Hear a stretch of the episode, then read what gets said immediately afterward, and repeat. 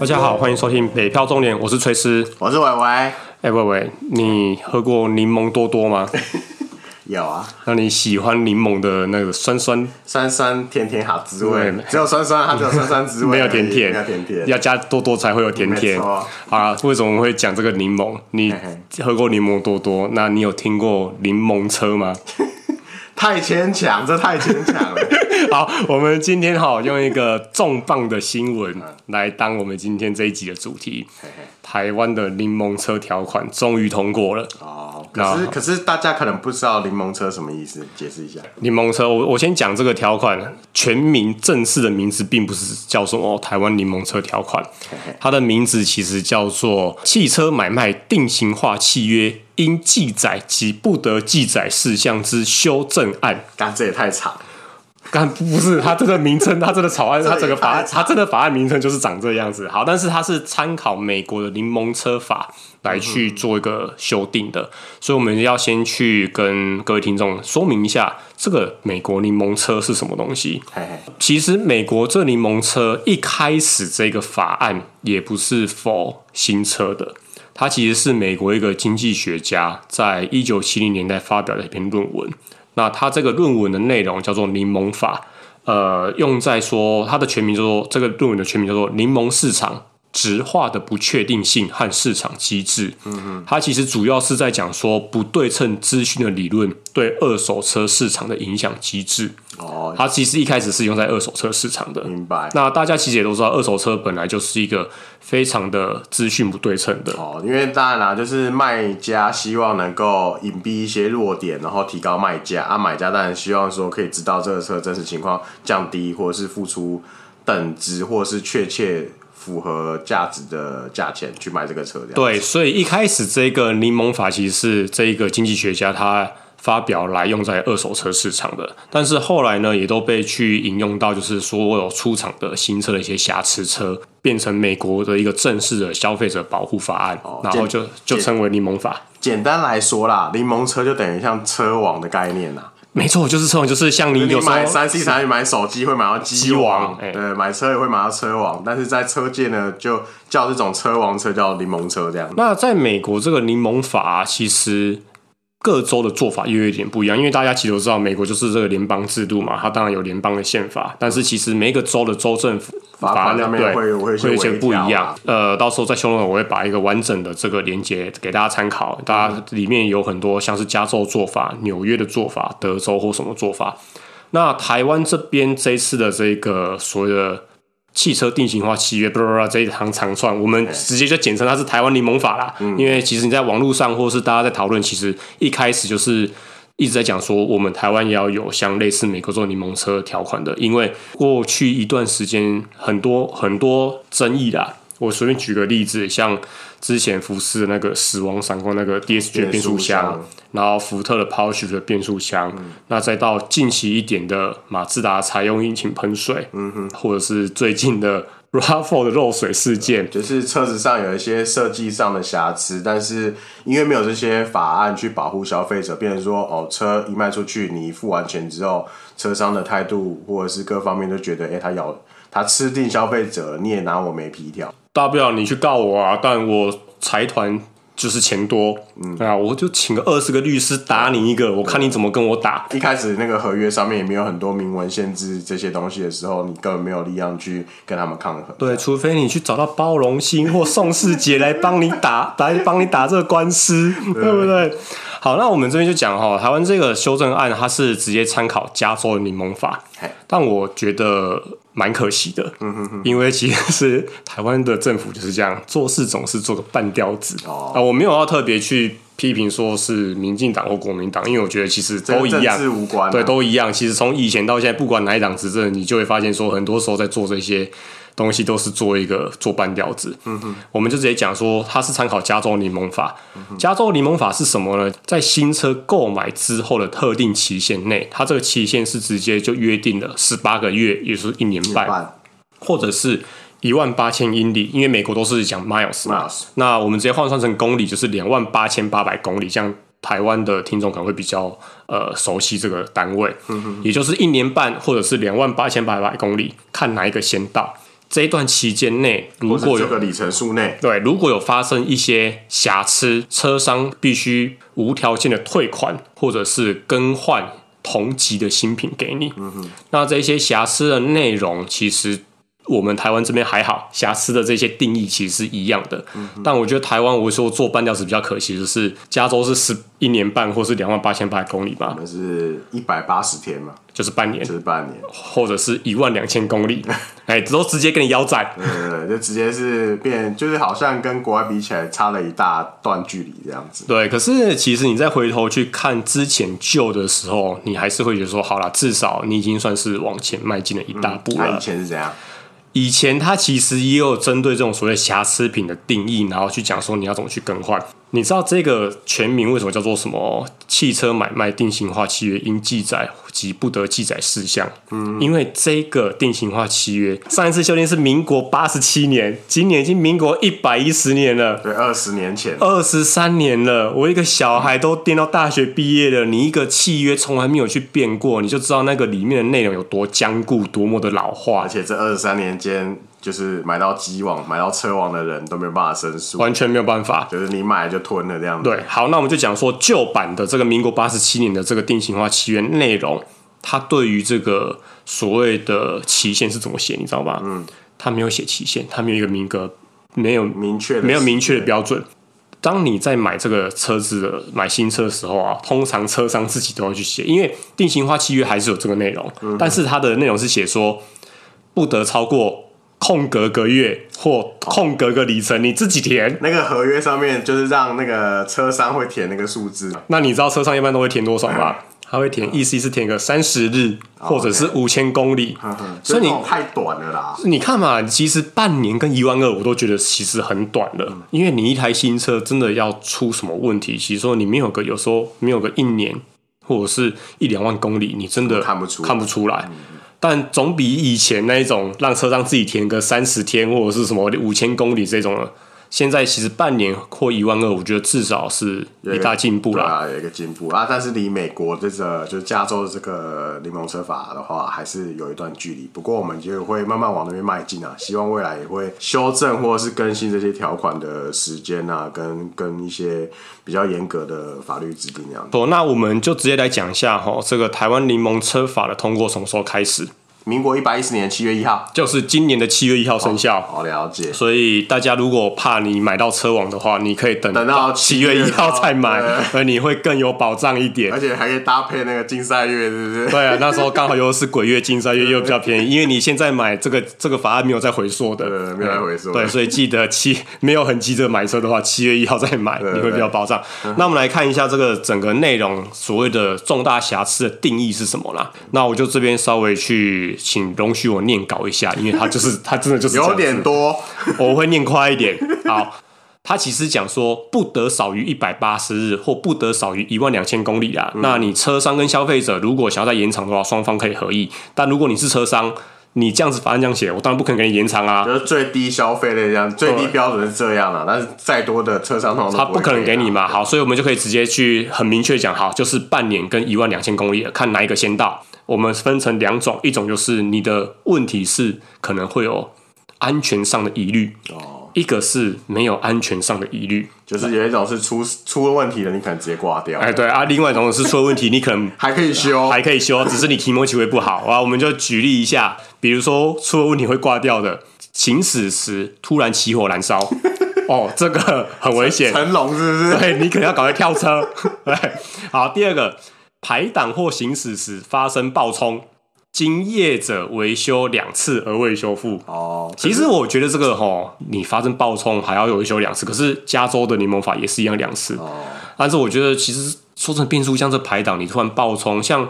我记得小时候很常听到 Volvo 车会爆冲，我我应该说长大到现在，我只有听过 Volvo 车爆冲。就那个时候什么富豪的车爆冲，但是现在的 Volvo 比较没有这个问题了。哈，是小时候，就我从小长到大，我只听过爆冲，好像也只有听过 Volvo 的的的这个案例。对，不过因为那个太久，了已经是我们小时候可能二十几年前的，我其实也不是很知道那时候 Volvo 发生什么事情，所以我也没有想要去评论这个啦。那我只是举一个例子。那再比如说变速箱比较发生问题了，像福斯那个死亡闪光就是啊，你突然开一开就咔挂掉了，你就失速了。那、嗯、你之前你自己福特车，你不也是一样吗？之前有一次也是，我之前前一台车是那个福特的 Mondeo 老车，然后也是开到桃园路段，桃园好感好敏感的地区 啊，现在有点敏感。开到桃园那边的时候，也是突然变速箱挂掉，就越它就是哎、欸、失去动力，然后结果我所有的档只有只有倒车档可以用。其他都不能用，你就是拍电影啊，你就是一路车，你就是车头再调过来，然后直接一路用倒车的上。那时候在台中上班，上交流道，一路开回台中这样子，都是一样。你看，所以其实我觉得变速箱这个也很危险。可是，anyway，法案就是这样子。那加州就这样，它就是两次。但是我觉得这个其实应该一次就对于这个应该要跟起火燃烧一样啦。那另外一个状况就是行驶时刹车失灵，这个也要送修两次，我也觉得莫名其妙。你刹车失灵不隆多？对，你刹车失灵可能一撞，你可能就直接上天国，你还要我去送 送修两次。但是，一样，加州法案也是这样子。好，然后再来就是行驶时突然熄火故障，其实这个都很危险，我都不知道为什么。这几个都是差不多的东西。对，我不知道为什么都要超都要两次才可以。你、啊，想想看，我们在高速公路上，如果这几项都发，就是只要发生其中一项，都可能会致命啊。对啊，然后再来行驶时引擎温度升高至极限，也是两次。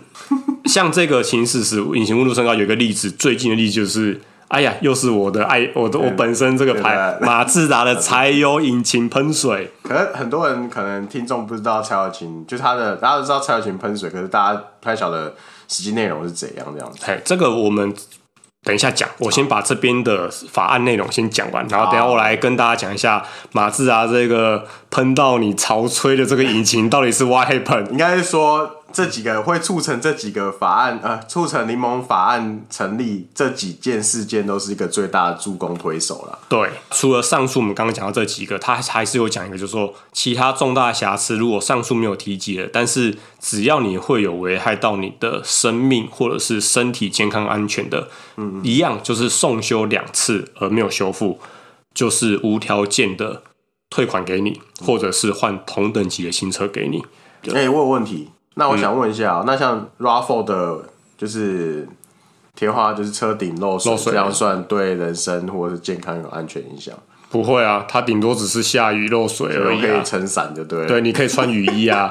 啊靠，又又在讲 RAV4，但我真的不，我真的不是很想要一直讲和泰，但是我不知道为什么我每次在讲查一些这个例子的时候，就每次都是查到和泰。我们等一下还有很多案例，我不知道为什么都是和泰，应该是它样本数过高，它台湾销量太好这样子。哦哦，对啊，因为母体数高，样本数高，所以它相对发生几率比较高一点。我们就讲一下，好，我们不要只讲 RAV4 这漏水啦，其实讲一个比较在 RAV4 之前也是一个畅销车款的问题。就是 CRV 的底盘生锈。哦，对，那或者是我这几集一直在敲的我自己的车子马自达那 C 叉五汽油、嗯、后避震器一直漏油，嗯、这种其实就是它一样产品有瑕疵，但是它不会危及你的所谓的安全问题的话，对、嗯，车还是可以开啦。这个条款它是指说，你如果一样在这个半年或一万两千公里内送修四次，还没有办法帮你修复好，一样。无条件退款或者是换新车，你看我觉得太早买车了。我如果是他七月一号才买，以我这个避震器都有换，你看我两年要换四次，我就半年硬给他换四次，他就在给我换一台新车，有没有有没有扯？比租车更划算，如果退款比租车更划算，是不是？是不是？我还完全不用去理那个折旧，莫名其妙。好，这个是指说，如果你的产品瑕疵是没有呃危及到一些安全安全性的疑虑的话，那就是四次。嗯还有第三个内容就是，你在修复期间，如果车厂给你留车修超过三十天还修不好，那也算也算。哦，那我不管这个车厂他留你车超过三十天的理由是什么，因为之前像这种一些买到车网或是一些这种呃修车的争议，有一个很大争议是，很多车厂会说啊，我进口车缺料，那我要从国外订。然后我可能国外，然后我可能可能国外电影，国外那个传来刚好遇到风浪，那可能就是三个月后料才来。简单的是，我不是没有办法修好你的车，是没有东西让我帮你修嘛。对。对。然后就这样一拖，一直拖，一直拖，拖到你儿子都已经出生长大，拖到附坚可能那个猎人都画完了，还没修好你的车。像这个就是不是借口了，不是理由了。对，反正千错万错都是累的错。对对对。反正现在就是这样子，他也很明确规范了，你留车只要超过三十日，不管你的理由是什么。你就是三十天没有修好，你就是给我退款，嗯、或者是一样赔一台同等级的新车给我。嗯、但是这个三十日的留车有一个呃除外条款，对车上有个除外条款，那就是来伟伟讲说有代步车可以使用吗？他如果有提供你代步车，或者是以现金提供你这个代步费用的话，嗯，那他要修六十天、九十天、一百八十天，只要他要提供这个代步车给你，跟或者是这个代步费用，那就可以免责这个三十日。可是我们之前有讨论到一个比较模糊跟尴尬的地方，就是我们没有讲到代步车的价值，所以这就是我讲，我觉得哦，他这个。规范的这个其实是 OK 啦，因为以前他没有规范这个时候，人家就流传跟你说不管啦，反正我我我车我车厂那现在就没有代步车给你，你自己想办法吧。嗯，但现在为了要规避这三十天，他说他们会硬生出代步车让你用。哎，可是比较可惜的是，我觉得其实代步车应该要再去好好的规范一下说。说我就举个例子嘛，今天假使说我是一个。豪华品牌的车子的车主，嗯、我一台车可能两三百万起跳，嗯、我进去，然后不管啊，要代步车给我，然后我上来，不好意思哦，我这边只有一台十年的 Toyota Altis 给你当代步车，你要不要接受？也是代步，那也是代步，那或者是车厂会说啊，不然我给你一台脚踏车，脚踏车，但它也是代步车，就是。没有明文确定是用什么代步，或者代步车价值有没有等比？对，我觉得这个是让我没有很明确的去规范的哈，就会再去衍生出很多车厂，他们就会开始再去钻这些文字游戏，或是钻这些漏洞，然后开始就牵扯不清了。对，对，对，但是 anyway，这就是台湾柠檬车条款大体的内容。对啊，不过至少现在我们有这个法案的啦，我们会希望它未来越来越的完完善完备这样。反正七月一号开始买新车。这半年跟一万二以内，你就想办法去踹看他有什么问题。他真的有问题，就想办法在这个期间内弄到他修两次，帮他 debug 好。哎，修两次、修四次修不好了，你就可以再退钱，或者是再换一台新车。好，那我我们这边再去回到讲一下刚刚那个马自达柴油引擎，因为其实说真的，这个柠檬车法案，我觉得。真的有很大一个推手是马自达这件事情，因为马自达是柴油车引擎是很近期的事情，是二零一七年一直闹到二零一九年，而且很多立委啊，还包含像我们的战神。战神黄国昌啊，其实我真的很推荐大家可以上 YouTube 找一下黄国昌，只因为这个马自达的事情，只去那个交通部的哦，很精彩，你就可以看到那个林家龙。林家龙部长跟那个。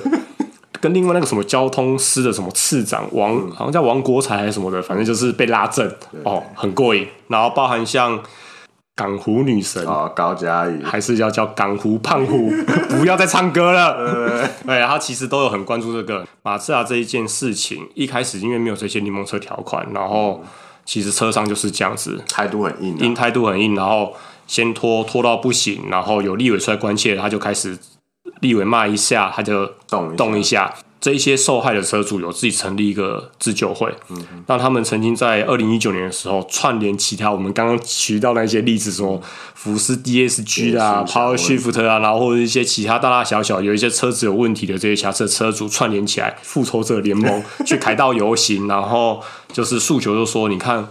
不是只有马自达的这个问题，嗯、这么多的车主，这么多的跨品牌都有一些这些瑕疵问题。我们不是针对这款车，我们是针对这个环境用车这个产业。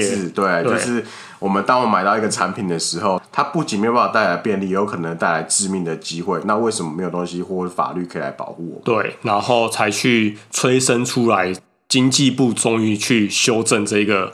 很长的名字，这个这个二十年来从来没有动过的东西，对法条这样。所以好，那我们就来讲一下，说这个推手马自达柴油引擎的始末嘛。嗯，呃，其实马自达这个柴油引擎哈，在那时候推出的时候，嗯，呃，非常受欢迎，因为它二点二的柴油引擎 Turbo，第一个多少？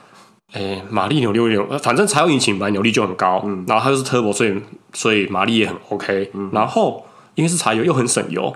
所以那时候推出的时候非常受欢迎。突然在二零一七年开始陆陆续续有一些车主，一开始都好像只是个案，就说：“哎、欸，它的变速，哎、欸，它的引擎有问题，显示说引擎温度过高。”然后因为现在的车它都有一个保护机制，因为引擎温度过高是非常非常危险的一件事情，引擎有可能会爆掉，就会像刚刚我们讲的第一个例子，起火燃烧。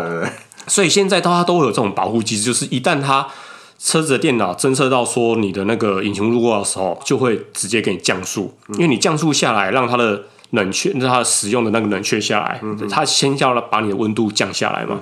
然后之后就有那个马自达二点二 T 的引擎的车主就说：“哎，我车子不知道为什么突然就这样子降速啊！其实这个都很危险。你想想看哦，今天如果你本来开在高速公路上，你时速是一百公里、一百一十公里，突然降速降到六十，你会不会吓死？后面的人会不会吓死？就慢慢的越越来越多，越来越多，而且车型已经不是只有。”一个车型了，马自达只要是搭载这个二点二 T 引擎的，不管是马自达六还是马自达 CX 五，嗯，很多车主中。一查之下，其实马自达的回应是什么？马自达一开始就是拖嘛，嗯、一开始就先给你个，就说啊，你们这都是个案，嗯、那你们就是回厂来看说怎么维修。然后一开始维修，因为引擎经理，当你已经到温度过高的时候，那颗引擎就是爆了。嗯哼，然后就说，那你就自己自费换一颗引擎。哦、你知道换一颗引擎多少钱吗？换一颗引擎十几二十几万呢、欸。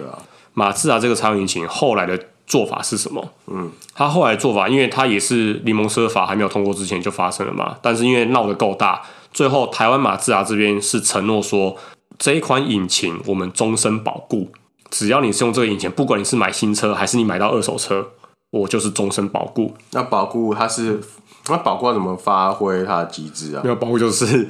你的引擎只有有这个问题，回来就换一个新的引擎。Oh, okay. 对，这个是结论嘛？那刚开始发生的时候，马自达就说：“好，那你们这些都是个案，你就是自己自费换引擎。”嗯，然后后来苗头不对，越来越多，越来越多的时候，他终于感到有压力了，因为开始有媒体报道了嘛。我们用召回的方式帮你检测，看是什么问题。嗯，结果你知道他给了一个理由，我真的觉得超好笑。他就说：“因为此款柴油引擎。”当它的扭力使用到一个极限值的时候，会造成它的温度升高到一个极限，而造成水箱水外溢。那水箱水外溢就会造成你的引擎降速、降温，也没有办法保持引擎室的温度降低。对，然后我觉得最好笑的是，他还讲说，在像什么这样子的状况下，这种扭力可能会突然的升高到一个极致，就是当你的坡度，你当你行驶的路段坡度大于，我记得他说他讲。五度还是十度吧，然后就会造成这个状况。你知道不管你怎么讲啊，你怎么可能看到一个上坡路的时候，先旁边停好，然后你再去量说，干，我接下来要看这个坡度是几度的几度的陡坡。欸、对，我可能再给你算一下 sin cos 哦，我算一下你这个角度到底多少。我好像不能开上去。对，你知道那所以那时候那时候就超多人在在笑，就说、那个、就说哦，所以现在开这台车的。林口不能不能开哦，因为领口那个爬坡路段，到领口坡的时候，你要提前下，你要提前下就要走平面。过了以后再，然后再来就是三义那个大大路，所以你如果是南下经过三义的，记得铜锣就要先下，然后你如果是北上也要经过三义之前，丰原先下，就很就很扯，你知道吗？就是硬凹啦，对，就是硬凹。啊！但是反正后来就是真的是闹太大了，因为真的是太多人受害了，嗯、然后他最后的结果就是像我刚刚讲的，终身保固，嗯。因为它保固啊，换引擎也是换那颗油，哎，还是那个引擎，对啊，代表你还是有可能在行驶路上发生症状。但是你知道吗？他说我们现在换个引擎，不会再发生这个问题了。哦，真的吗？你知道为什么吗？为什么？因为它透过软体的修正去阉割你的能力啊。哦，变成说你的速度没办法拉那么快，或者是你的扭力没办法。因为刚刚讲了嘛，造成这个问题的原因是因为当你的扭力突然的升高到一个极致，嗯，它会造成温度升高，水箱水外溢。嗯，那我就。封印你啊！对，不要让你有这个极致。对，我让你要上去之前，你就我就把你压在那边，对，你就永远上不去。这些柴油引擎车就很不爽，就是我那时候会看上你这颗引擎，就是因为你二点二 turbo 的引擎，然后扭力大，柴油的扭力大，然后省油，然后又有马力。结果、嗯、你现在给我用软体封印我，嗯、然后说说我花这个钱就买不到等价的一些，就是你原本期望的一些产品的价值。诉求也没办法。总之这件事情就是这样尘埃落定了。嗯、我们还是要去缅怀这些先烈吧。感谢你们提供，就是舍身出来当范例。对，因为其实真的是这件事情闹得真的够大，才催生了台湾这。不管我看这个台湾这柠檬车法案哦，可能再过十年都还生不出来。我那时候一开始的时候，我的那个福特蒙迪欧发生。就是他的排档，他我那时候变速箱挂掉了，然后挂掉的时候就是他测不到档位，所以只有倒车档可以测。那其实那时候原本是想要南下回台中，我那时候在台中上班，就还好没有上去这样子。然后第二次发生这种情况，是我后来要来台北上班的时候，就是我要搬家，然后搬一搬之后开高速公路，然后我那时候已经变速箱已经换了一个台把的，对，然后就开高速公路在搬家嘛，搬一搬说，干我的车速拉不到八十公里以上。哦，其实就是一样。对，我就觉得说好像 有一种既视感，我觉得怕。我那时候就一路开到就是最外线这样子，嗯、然后因为。我的油门已经全踩了，可是速度一直拉不起来。嗯，然后后面那个连接车不是大型车都属于外侧嘛？对，大型车按我喇叭，你是不是很紧张？你在跟我看，我说我连大型车我都。我该被他超车了，你是不是很害怕？很害怕他直接不爽就直接把你碾压过去，对 啊？后来我就是下，就是我就后来最后就是赶快找个交流道下去，然后走平面路开开到台北来这样子。以上就是这我们这一集讲说这个重磅新闻，因为其实我追这个柠檬车法，我一直在关注这个法案，也关注很久。从那时候二零一八年，大家有在串联，然后希望政府可以修法。嗯、你看讲了两年了，两年了啦。然后终于在你也买车嘛，然后换避震器妈的过程中，对，边观望这个法案。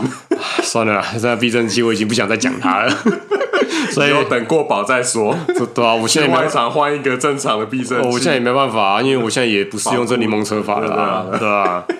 柠檬车法对大家其实还是有一定的保障。嗯、那大家如果不急着要换车的，七月一号再买，其实会比较有这个法源的依据。嗯、那相关的这个连接我都会放在我们的 show notes，大家可以去好好的看一下。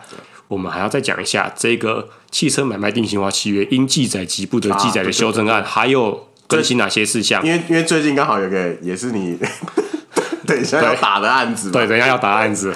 好，我们先讲一个，它首先第一个。直接去记载，就是说一定要有审阅期，嗯、那审阅期不得低于三日。听众有从我们前面比较前面几处听上来的，应该会有印象，说我在很前面几处有讲到，就说其实当你在跟业代谈车子的时候，现在很多业代会用一个话术，他希望你赶快当下就签约，嗯、然后会跟你讲说啊，这边什么审阅期，你就直接直接签说你已经。声明说你已经看过了，嗯、这个都是很危险的。嗯、那现在他直接就是很明文规定，所谓的审阅期是指说业代或者是这个车商，他在跟你谈这个合约，提供给你的这些购车条件写好了之后，嗯、消费者可以带回去看三天，嗯，确定都没有问题，你接受了再签。三天内，这个合约的内容都是条件都是都是可以都是可以成立，不会说哦，你隔天来说我要签说哦，没有没有，我我我先要加五千哦，没有没有，就是你这三天。可以保持三天，但是要注意说，这不是你签完之后三天内可以反悔，不要以为这好像是那种买东西这种七天那种哦，那个网购七天。退货，不是这样的，对，这就是要说明的，并不是你签约了以后有三天审阅期，而是指你可以先看三天再签，这就是我从之前就是在讲的，你在买车这些合约其实真的很重要。看清楚再签，不要被一些业代的话术。基于一时，这都对对你没有。对，真的没有好处。嗯、那我们最后再讲说，这一次他因为刚刚有讲嘛，这一个修正案其实是属于应记载及不得记载。刚刚讲的都是应记载，不得记载有哪些新升上去的呢？第一个。不得记载的是车商不得要求消费者收，就是消费者缴回合约书。来了来了，好，为什么我要讲这个呢？靠，又是你和泰，我真的不知道为什么又是你和泰，而且都不是很久的新闻哦。今年一月十八号的新闻，长话短说，他又可以跟我们上一期讲保养的扯上关系。还记不记得上一期我们讲到是说用油用油，如果。车商他有提供你延长保固，嗯，就是我他我的我我问的那个问题嘛，就是我那个要不要回原厂用原厂油？他如果有提供你延长保固，而你想要接受这延长保固的话，你就必须要去接受他可能规定你一定要用延长原厂的油，或者是他或者是他规定你的保养的时程跟里程。但是呢，这个不会去影响你原本新车就有的基本保固。嗯、好，和泰这个案例又是发生什么事情呢？这个消费者他投诉媒体。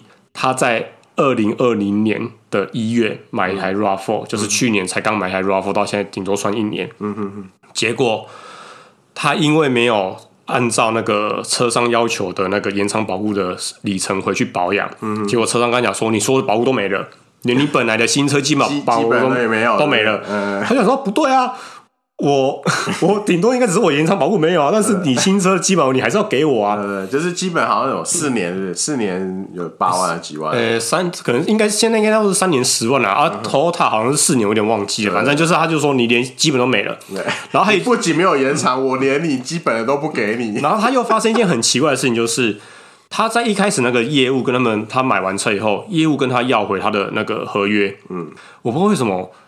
人家修订这个草案都会跟你和他有关系，这我也不知道为什么你要把他那合约收回来，我真的不懂，对吧？因为通常合约就是甲方有一份，乙方有一份嘛，就是买方跟卖方都会有一份合约嘛。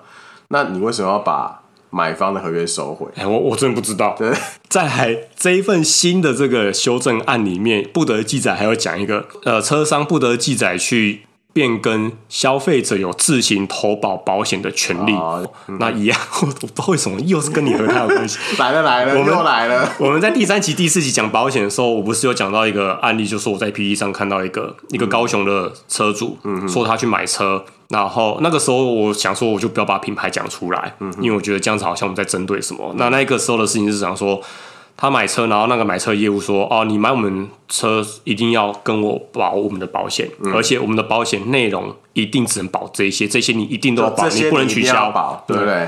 好、欸，那时候我是不想要让人家觉得我们还在针对什么，可是因为又是一样的案例，那个品牌叫 Lexus。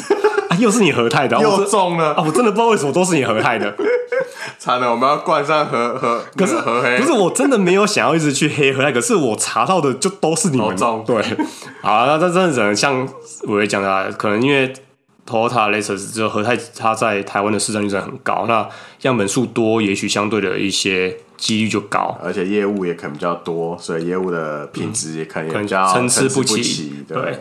那以上就是这个台湾柠檬车这个重磅法案的内容的一些小介绍啦。那细项的话，有兴趣的听众朋友也可以来看，点击一下我们那个连接栏里面会有给一些法案的连接，这样。对，那我真是非常建议，就是这一集好好的听，然后这些内容好好的看，因为这个是跟你基本的权益最息息相关的。以后你买到车呃车王柠檬车，你也会有一定的保护了。那希望大家。买车愉快，然后都不要用到这个法案是最好的。对啊，对啊，希望大家用车愉快。